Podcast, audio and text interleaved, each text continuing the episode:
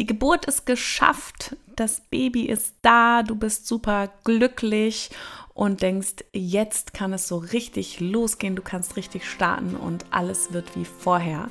Und dann spürst du vielleicht beim ersten Toilettengang, vielleicht auch direkt nach der Geburt, wenn deine Geburtsverletzungen versorgt werden, dass da doch noch etwas ist, ähm, was dich vielleicht auch längerfristig beschäftigen wird.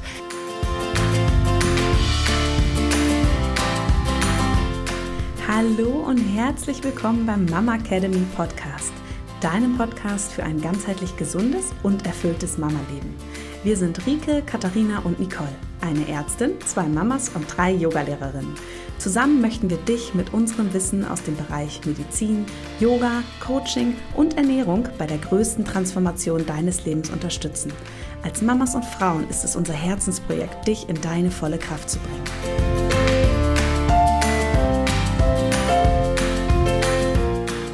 Willkommen in unserer ersten Community-Sprechstunde hier im Mama Academy Podcast. Mein Name ist Dr. Rike Herrmann, ich bin Frauenärztin und diese Folge findet mit mir statt. Und zwar habe ich euch gefragt, was habt ihr für Fragen zum Thema Geburtsverletzungen nach der Geburt, vielleicht auch langfristige Folgen. Und dieses Format, dieses Podcast-Format werden wir jetzt hier öfter einführen, sozusagen eine Sprechstunde. Ihr fragt, wir antworten. Und diese Woche habe ich mir fünf Fragen von euch rausgesucht, die ihr uns über Instagram geschickt habt. Und ich freue mich, dass ich euch da jetzt ein bisschen ja, weiterhelfen kann, weil gerade das Thema Geburtsverletzungen nach der Geburt, also damit meine ich nicht, wie kann ich Geburtsverletzungen vorbeugen oder wie werden Geburtsverletzungen versorgt im Kreißsaal, sondern wirklich, was passiert dann vielleicht auch noch Monate oder Jahre, nachdem die Geburt vorbei ist, mit den ja, Nähten, mit den Narben. Und ich freue mich, dass ihr da so viele Fragen gestellt habt und hoffe, dass ich euch damit jetzt weiterhelfen kann. So, starten wir direkt ins Thema. Ihr habt uns ja wirklich Unmengen an Fragen auf Instagram geschickt und ich habe das versucht mal so ein bisschen aufzuteilen und zu schauen, dass ich mehrere Fragen zusammenfassen kann und habe mir jetzt einfach mal die fünf häufigsten Fragen rausgesucht und wir starten mit einer ganz wichtigen Frage. Welche Verletzungen hat quasi jede Frau? Worauf muss sich jeder einstellen? Ich finde, das ist eine ganz wichtige Frage, denn gerade in der Schwangerschaft beschäftigen wir uns dann ja auch vielleicht mit dem Thema, wenn die Geburt näher rückt, ähm, was, was kommt da auf mich zu? Und natürlich gibt es da keine einheitliche Antwort.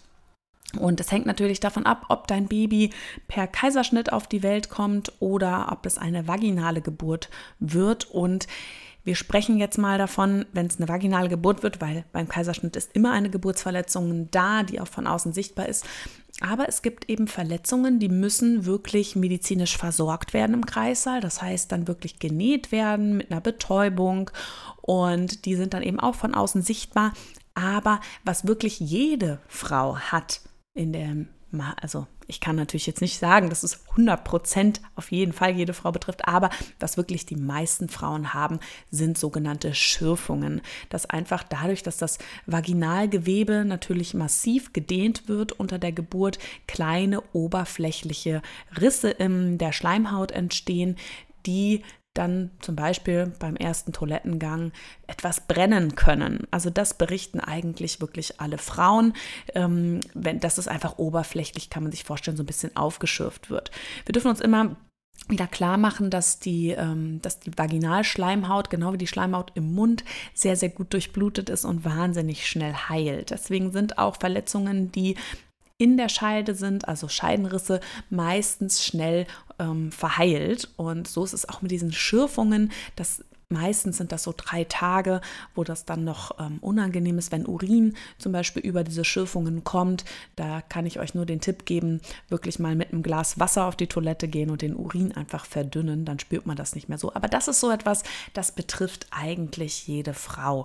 Ähm, durch, einfach durch diese Mechanik unter der Geburt, dass da das Vaginalgewebe so stark gedehnt wird. Und dann gibt es wirklich viele Frauen auch, die beim ersten Kind ohne weitere Geburtsverletzungen und die Schürfungen werden ja auch gar nicht notiert unbedingt, außer sie sind wirklich sehr ausgeprägt, ähm, die erste Geburt erleben dürfen und keine weiteren ähm, Verletzungen haben. Und es gibt natürlich Frauen, die schon sehr starke Geburtsverletzungen haben bei der ersten, beim zweiten, beim dritten Kind. Das ähm, kann man wirklich nicht vorhersagen. Ähm, ihr könnt gerne mal in die Podcast-Folge reinhören, die ich schon mal aufgenommen habe zum Thema Geburtsverletzungen mit Katharina zusammen. Also da habe ich wirklich auch noch mal erklärt, welche Geburtsverletzungen gibt es, welche Arten. Und ähm, da findet ihr ganz, ganz viele Informationen. Verlinke ich euch auch noch mal in den Show Notes die Folge, weil da kamen ja auch noch mal ein paar Fragen dazu. Und ähm, ich möchte aber hier jetzt natürlich ganz explizit ähm, diese schöne Mama-Thema mal aufnehmen was denn mit Geburtsverletzungen so nach der Geburt passiert. Also hört unbedingt auch in die Podcast-Folge rein, wenn euch das noch weiter interessiert. Aber auf diese Verletzungen, diese Schürfungen, da sollte man sich einfach darauf einstellen, dass es dann wirklich in den ersten Tagen ein bisschen unangenehm sein kann beim Toilettengang. Und viele merken sonst gar keinen Unterschied dann. Also da, es gibt dann, wenn so Schürfungen entstehen, die sind ja innerlich, dass es sonst ähm, keine Schmerzen bereitet beim Sitzen. Anders ist das natürlich, wenn man dann einen Dammriss oder einen Dammschnitt hat, wo man das dann wirklich auch deutlich spürt, wenn man sich ähm, aufrecht hinsetzt. Genau, gehen wir weiter. Nächste Frage, und das fand ich interessant, das kam nämlich sehr häufig und vielleicht hilft das den Betroffenen doch auch schon mal weiter zu wissen, dass sie damit nicht alleine sind. Und zwar, ich lese euch das mal vor, kannst du über den Labienriss sprechen? Hört man nie und meiner schmerzt oft noch ein Jahr nach Geburt. Andere Frage, Labienriss ist nicht richtig zusammengewachsen. Kann man was dagegen tun? Weiter, Labienriss wurde genäht und ist nicht zusammengewachsen. Kommt das häufig vor? Was tun nach einem Labienriss, große und kleine Labie, wenn die Naht ausgerissen ist und nicht mehr zusammenwächst? Also ihr merkt schon, das ist nicht selten. Und wenn ihr davon betroffen seid, dann wisst ihr zumindest, okay, mir geht es nicht alleine so. Es geht vielen Frauen so. Wir können natürlich im Kreissaal, gerade wenn die ähm, kleinen Labien ähm, betroffen sind, das äh, ist natürlich sehr dünnes Gewebe und wenn wir da, also für alle Labien, die Schamlippen, wenn wir die zusammennähen, da kann keiner garantieren, hält das wirklich. Da ist zum Teil die Naht, dann auch die im Kreiser verwendet wird, vielleicht auch manchmal ein bisschen zu dick ausgewählt worden, äh, vielleicht mal auch aus Bequemlichkeit. Ähm, da muss man wirklich schon gut aufpassen, aber es kann natürlich niemand garantieren, wächst das jetzt wirklich so schön zusammen oder nicht. Und ähm, da das Problem bei unserem Körper ist einfach, wenn wir ähm, eine Wunde haben, die versorgt werden müsste mit einer Naht, dann sollte das schon innerhalb eigentlich der ersten 24 Stunden, am besten natürlich noch früher passieren. Und wenn das nicht passiert ist, dann bildet unser Körper schon so Granulationsgewebe über dieser Wundfläche, ne? was ja auch sinnvoll ist, weil der Körper möchte das Gewebe heilen.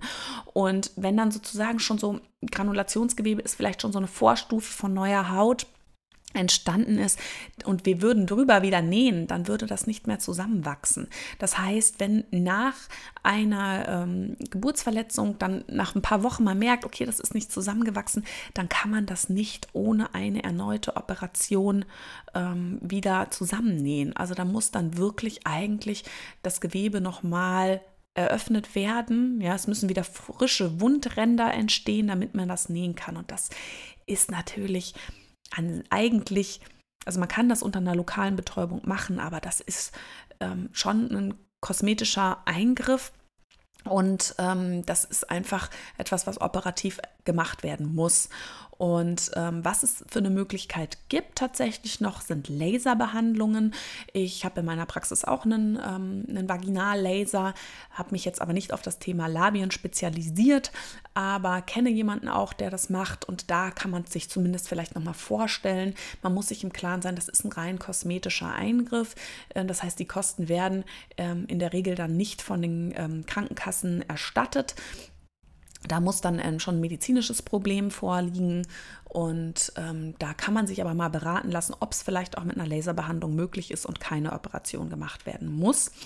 Ähm, wenn das natürlich zu Schmerzen führt, ähm, durch Reibungen etc., dann ist das ein medizinischer Grund, dann kann man, dann wird das anders geregelt werden. Aber da sollte man sich einfach nochmal vorstellen, wenn man wirklich darunter leidet.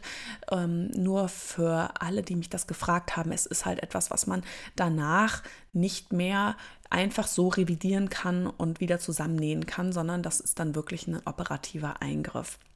Und mit den Schmerzen, ja, da kann man ähm, vielleicht nochmal schauen, da gehe ich gleich auch nochmal drauf ein, weil zu dem Thema Schmerzen und Geburtsverletzungen kamen nämlich ganz, ganz viele Fragen rein. Aber also, wenn das nicht mehr zusammengewachsen ist, die, die Schamlippe in dem Bereich, dann auf jeden Fall ähm, sich mal beraten lassen. Entweder ähm, bei, einem, bei einem Arzt, der auch ambulant operiert oder in einem Klinikum, wo man war, oder vielleicht doch noch mal gucken, ob es jemanden in der Umgebung gibt, der das lasern würde. Gut, nächste Frage. Und da können wir das Thema einfach ja auch nochmal mit den Schmerzen aufgreifen. Das kam nämlich auch ähm, sehr häufig. Nach fast neun Monaten habe ich immer noch Schmerzen beim Sex. Ich habe das Gefühl, dass er nicht ganz durchkommt anders nochmal formuliert, ich habe einen Dammriss ersten Grades gehabt und habe jetzt nach sieben Wochen bin ich immer noch nicht schmerzfrei. Es zieht und spannt. Was kann helfen? Und eine andere ähm, Followerin schrieb, ich habe eine Narbe durch einen Scheidenriss. Sie schmerzt immer noch nach einem Jahr nach Geburt. Was kann ich tun? Also auch da merkt ihr wieder, es ist selten und es ist leider einfach immer noch ein großes Tabuthema. Viele Frauen trauen sich nicht darüber, ähm, das anzusprechen beim Frauenarzt und das zu sagen. Vielleicht denken sie auch, oh, es ist ja nur so ein bisschen, was es mir wehtut. Und ähm, damit muss ich jetzt vielleicht einfach leben oder warten halt sehr lange ab. Ich kann euch nur raten, geht das Thema an. Ja, Schmerzen sind nie normal und unser Körper reagiert auf Schmerz mit Stress. Und wenn wir immer Schmerz haben, vielleicht auch beim eben beim Sex, dann können wir in dem Moment dann auch über die Zeit einfach ein Gefühl entwickeln, dass wir Angst bekommen und dass wir auch anderweitig sehr angespannt sind, weil wir Angst vor diesem Schmerz haben. Wir wissen gleich, es ist schmerzhaft. Ja, da gibt es dann natürlich auch durch, da kommt dann natürlich auch ein Libidoverlust zustande. Man hat gar nicht mehr richtig Lust, man kann das nicht mehr genießen. Wir wissen nicht, was macht das mit uns, was macht das mit der Partnerschaft. Das ist wirklich ein Thema, was ja ähm, sehr groß die Lebensqualität einschränkt? Oder sind es Schmerzen beim Fahrradfahren, bei bestimmten Sitzpositionen, beim Sport? Ja, also Schmerzen sind nie normal und die können sich chronifizieren. Ähm, das heißt, dass sie wirklich chronisch werden, dass wir ähm, dann auch einfach, dass immer schwieriger wird, das auch zu behandeln. Und es gibt Möglichkeiten. Ich ähm, habe ja eine Ausbildung gemacht zur Neuraltherapie und bin wirklich ein großer Fan davon. Ich habe meine Geburtsverletzungen tatsächlich auch mit Neuraltherapie behandeln lassen.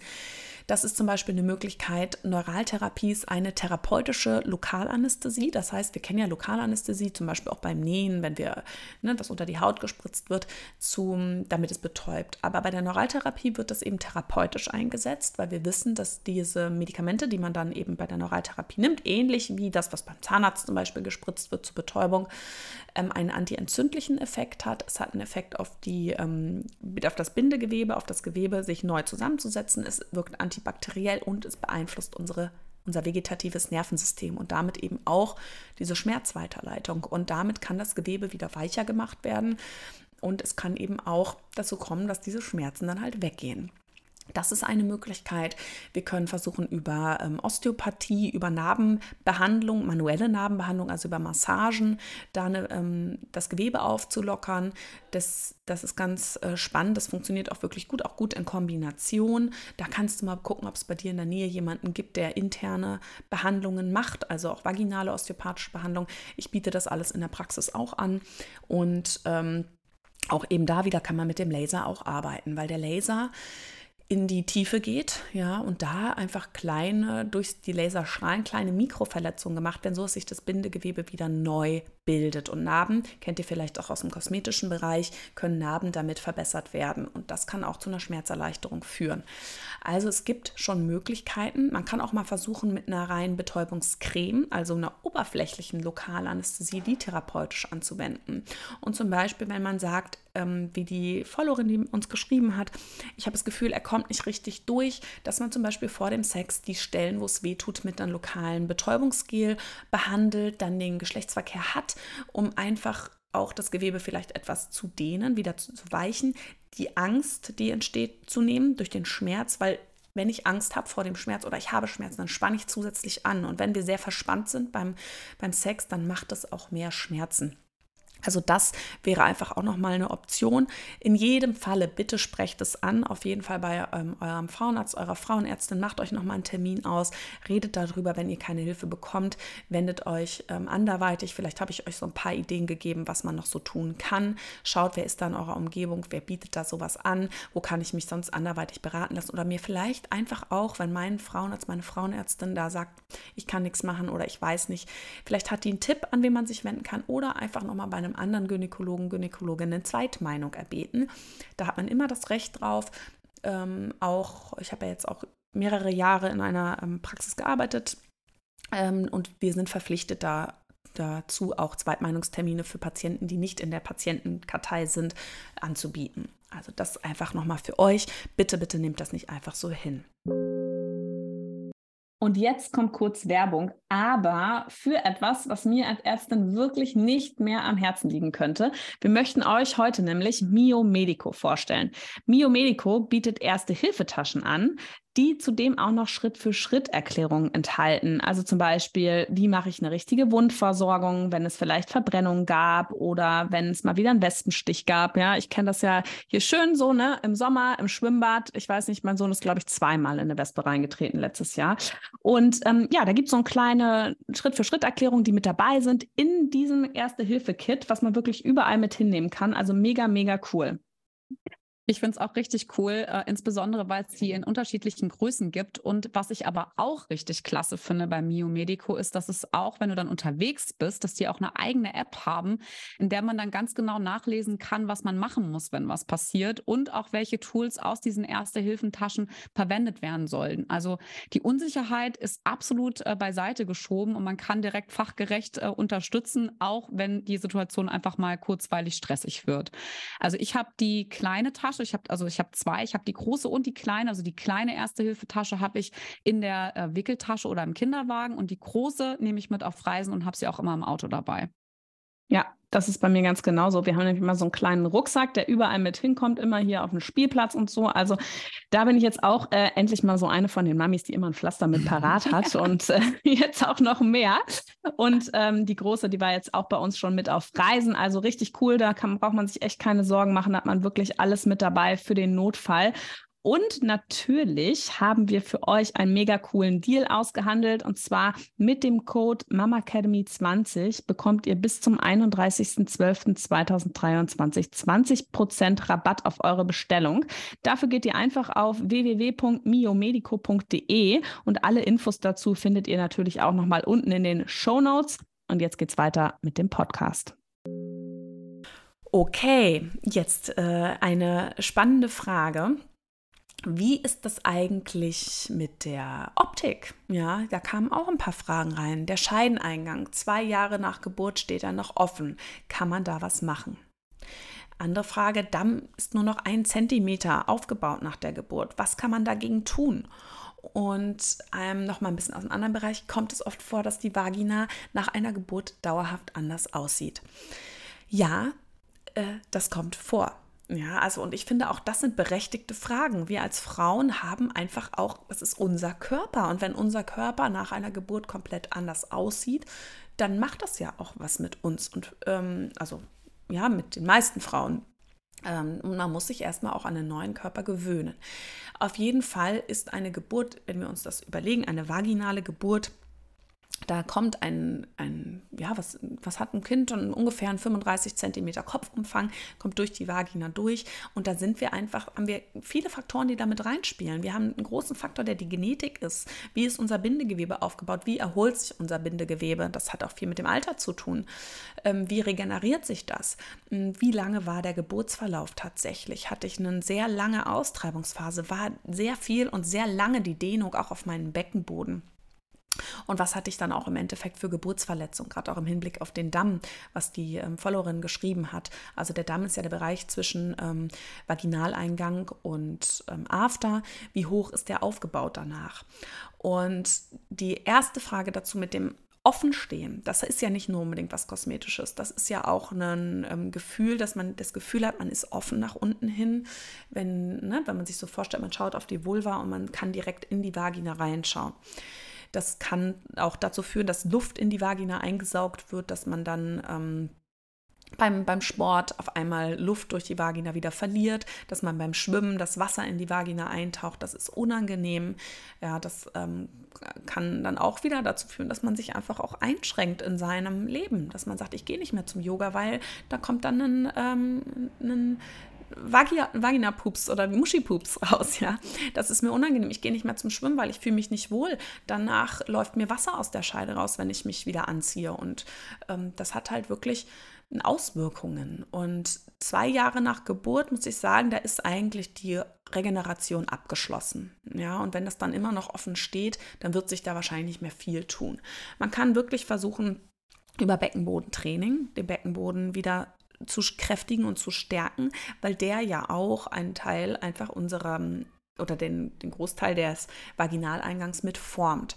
Und die Überdehnung sollte nach zwei Jahren eigentlich abgeschlossen sein. Und wenn ich dann den Muskel kräftige, kann das ähm, wieder besser werden, auf jeden Fall.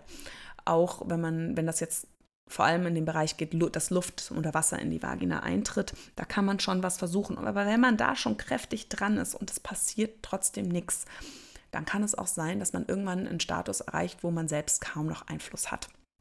Und dann ist es etwas, was operativ ähm, gemacht werden müsste, wenn man das wünscht. Also da wirklich nochmal schauen, ähm, zu einem Beckenbodenspezialisten zu gehen, nochmal zu gucken, wie gut kann ich das kontrollieren, habe ich da schon alles rausgeholt, was rauszuholen ist und wenn es dann immer noch störend ist, wäre es etwas, wo ich mich dann, wo ich wirklich empfehlen würde, sich in einem interdisziplinären Beckenbodenzentrum vorzustellen, die auch OPs anbieten, dass man sich da nochmal eine Meinung einholt und zu guckt, was geht da operativ und was nicht, ähm, weil das eben dann auch wirklich mit einer Überdehnung zusammenhängt, wo man gar nicht mehr den großen Einfluss drauf hat. Also man kann viel machen, nochmal mitnehmen. Man das erste, vielleicht auch noch das zweite Jahr nach Geburt wirklich ähm, auch geduldig sein, da passiert ganz, ganz viel und viele Frauen haben das am Anfang und haben das nach zwei Jahren nicht mehr. Und da echt nochmal schauen, was, was habe ich alles getan, was nicht. Kann ich meinen Beckenboden wirklich so gut kontrollieren? Mache ich es alles richtig bei meinem Training oder nicht? Und sonst ist das was, was operativ ähm, ja, äh, therapiert werden kann. Genau das gleiche gilt bei dem Damm. Der Damm ist natürlich, wenn der, wenn der Damm nur noch klein aufgebaut ist, das kann ebenso Probleme bereiten, wie ich gerade schon gesagt habe, wie wenn die äh, Vagina so offen steht. Und das ist auch etwas, was operativ dann tatsächlich äh, behoben werden kann, dass man den Dammaufbau wieder macht. Und ähm, dann die Frage mit der Vagina, kann die anders aussehen? Ja, es gibt viele Frauen, die einfach danach wo es anders aussieht. Ja, das hat, hat, nichts mit einer Bewertung zu tun, ob es schöner, nicht so schön, besser, schlechter. Es ist aber so, dass viele einen Unterschied spüren. Ähm, auch da, wenn das jetzt um das sozusagen, man nennt das vaginales Relaxationssyndrom, wenn es darum geht, dass die Scheide schlaffer ist, ja, auch das hat wieder was mit dem Bindegewebe zu tun, kann man tatsächlich auch nochmal über eine vaginale Lasertherapie nachdenken sich da nochmal beraten lassen.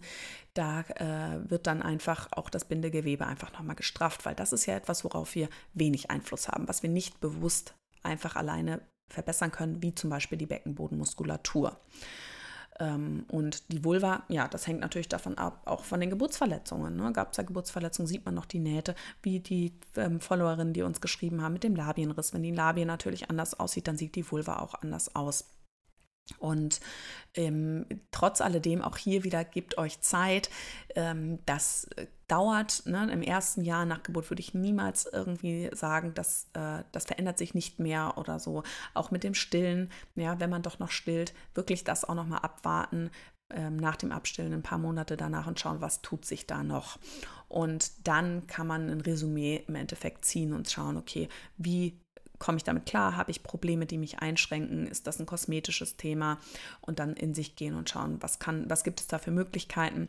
Und das ist dann eher eben eine Lasertherapie oder auch eine operative Therapie.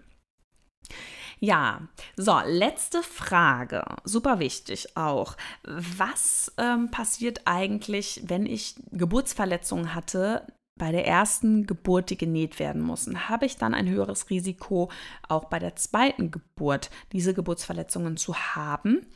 Und dazu passend auch die Frage, ich habe, was hat denn das für einen Einfluss, wenn ich einen wirklich hochgradigen Dammriss hatte, einen Dammriss dritten Grades? Das heißt ja, dass die Verschlussmuskulatur des Afters mit betroffen war bei den Verletzungen.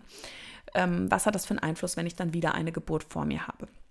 Also, In den allermeisten Fällen ist es so, dass die erste Geburt den Weg bereitet, dass die erste Geburt, wenn man da jetzt wie zum Beispiel einen Dammschnitt hatte, einen Dammriss, dass die zweite Geburt meistens etwas mit etwas weniger Verletzungen einhergeht. Rein von der Frau. Jetzt wissen wir aber nicht, was macht das Kind. Es gibt Kinder, die nehmen mal ihren Hand mit neben ihrem Kopf und kommen dann quasi mit der Hand neben dem Kopf durch äh, die wird, werden sie geboren und verletzen zum Beispiel mit den Fingernägeln, mit den Fingern die, die Scheide. Und das ist das zweite, dritte, vierte Kind. Ja, aber rein vom, vom weiblichen, ähm, von, von der Frau selber und ihren Begebenheiten ähm, die, wo wurde die Scheide, der Beckenboden, der Damm, sie wurden schon einmal sehr stark gedehnt und in allermeisten Fällen sind das dann bei der nächsten Geburt weniger Geburtsverletzungen. Aber wenn es zum Beispiel ein plötzlicher, schneller Geburtsverlauf ist, das haben ja auch einige bei der zweiten oder dritten Geburt, dass es dann eher auch ähm, eine Sturzgeburt zum Beispiel ist und das Gewebe keine Zeit hatte, sich zu dehnen, dann kann das natürlich auch andersrum sein. Aber in, in, in der Regel, sage ich mal, ist das so. Und ähm, bei ähm, einem, dem Dammriss dritten Grades, da ist es wirklich ein Thema, das steht auch in den Leitlinien, sollte man Frauen darüber aufklären, ähm, dass sie einen Kaiserschnitt machen können, wenn sie einen Dammriss dritten Grades haben, zum Schutz des Dammes bei der nächsten Geburt. Weil es natürlich immer sein kann, dass eine Naht wieder aufreißt. Und ähm, das ist einfach klar, wenn diese Naht nochmal aufreißen würde, es wird es natürlich immer schwieriger, das auch zu vernähen. Aber äh, es ist normalerweise so, wenn eine Frau einen Dammriss dritten Grades hatte bei der ersten Geburt und wird dann wieder schwanger, dass natürlich die Hebammen ganz anders auch nochmal geprimed sind auf den Dammschutz und dass da nochmal ganz anders vorgegangen wird da dann vielleicht auch nochmal überlegt wird, in welcher Geburtsposition habe ich mein erstes Kind auf die Welt gebracht? Was für eine Geburtsposition kann ich vielleicht auch einnehmen, um das Risiko eines Dammriss dritten Grades vielleicht auch zu verringern? Ja, was gibt es noch für Möglichkeiten? Bereite ich mich nochmal anders vor auf die Geburt? Aber man sollte den Frauen das anbieten und einfach das Thema nochmal aufgreifen, es auf keinen Fall ignorieren. Und ich finde ganz wichtig zu schauen, wie geht es der Frau aktuell? Wie ist sie nach dem Dammriss dritten Grades? Wie ist das verheilt? Wie gut kann sie ihren Beckenboden ansteuern? Gibt es Inkontinenzprobleme? Dass man das wirklich thematisiert und gemeinsam bespricht. Also hier finde ich ein Geburtsplanungsgespräch sehr, sehr wichtig und das auch für die Betroffenen, die jetzt zuhören, das ist ein Recht, was ihr habt und da wirklich nochmal vorstellen, äh, beim Frauenarzt, Frauenärztin drüber sprechen, aber dann in der Klinik, wo ihr das Baby zur Welt bringen wollt, wirklich nochmal das Thema ansprechen und euch da eine gute Beratung holen und wirklich dann auch mit einem guten Gefühl dann auch in die Geburt gehen zu können das Gefühl zu haben, ich bin wirklich gut aufgeklärt, die wissen, was sie tun. Ähm, und dann gibt es ganz viele Frauen, die nach einem Dammriss dritten Grades spontan entbinden und eben nicht nochmal so eine hochgradigen, ähm, hochgradige Geburtsverletzung haben. Aber ich finde immer den Status quo nochmal aufzunehmen, zu schauen, auch wie groß ist das Kind geschätzt, ja, was jetzt auf die Welt kommt am Ende. Ähm, was kann man vielleicht noch unter der Geburt verbessern? Was, was ist das letzte Mal vielleicht nicht optimal gelaufen? Warum kam es zum DA3? Ja, gab es vielleicht auch einen, war es dann vielleicht auch eine, ähm, eine vaginal-operative Geburt? Das heißt, gab es eine Sauglocke, die eingesetzt wurde? Gab es eine Zange? Ähm, dass man das einfach auch nochmal gemeinsam bespricht und guckt, okay, wie hoch ist die Wahrscheinlichkeit jetzt bei diesem Kind? Wie groß ist das? Passt das zu dem anderen? Ja, und äh, dass, dass, dass man sich einfach dann gut fühlt und gut beraten fühlt, aber man hat eben auch die Möglichkeit zu sagen, ich möchte das nicht, ich möchte einfach dann einen Kaiserschnitt haben. Da einfach meine Empfehlung, wirklich dieses Geburtsplanungsgespräch und da ähm, alles fragen und wirklich gucken, okay, wie reagieren die auf mich? Ähm, gehen sie dann auch auf meine aktuelle Situation ein? Und äh, das das einfach so als Tipp, aber es gibt auch viele Frauen, die wirklich das dann einmalig hatten und bei den anderen Geburten dann nicht mehr. So, das waren jetzt äh, die fünf Fragen, die ich mir rausgesucht habe. Ähm, sicherlich werdet ihr diese Woche auch noch mal mehr Input zu dem Thema bekommen auf Instagram. Falls ihr uns da noch nicht folgt, gerne holt das nach at die.mamacademy. Und wenn euch diese Podcast-Folge gefallen hat, unser neues Podcast-Format Community-Sprechstunde, dann freuen wir uns natürlich, wenn ihr uns ein positives Feedback hinterlasst bei Spotify oder Apple iTunes. Einmal auf die fünf Sterne klickt. Damit tut tut ihr uns einen großen Gefallen und es kostet euch fünf Sekunden eurer Zeit. Und wie gesagt, die andere Podcast-Folge zu dem Thema verlinke ich euch nochmal unten in den Show Notes. Und wenn ihr Lust habt auf exklusive Betreuung während eurer Rückbildung, während eurer Schwangerschaft, gerade auch bei dem Thema Beckenboden, dann schaut euch doch nochmal unsere Beckenboden-Intensivkurse an, beziehungsweise meldet euch für unser kostenfreies Beckenboden-Webinar an. Wir haben eins für die Schwangerschaft und eins für alle Mamis nach Geburt, kostenfrei. Nehmt daran teil und da erfahrt ihr dann auch nochmal, ähm, bekommt ihr ganz viele medizinische Infos rund um das Thema Beckenbodentraining in der Schwangerschaft. Schwangerschaft und nach der Geburt. Wir freuen uns auf jeden Fall, wenn ihr mit dabei seid. Und jetzt wünsche ich euch alles, alles Liebe und hoffe, dass ihr ein bisschen was mitnehmen könnt aus der Folge, um dann auch ja, mit euren Geburtsverletzungen einfach besser klarkommen zu können und dann hoffentlich beschwerdefrei zu sein.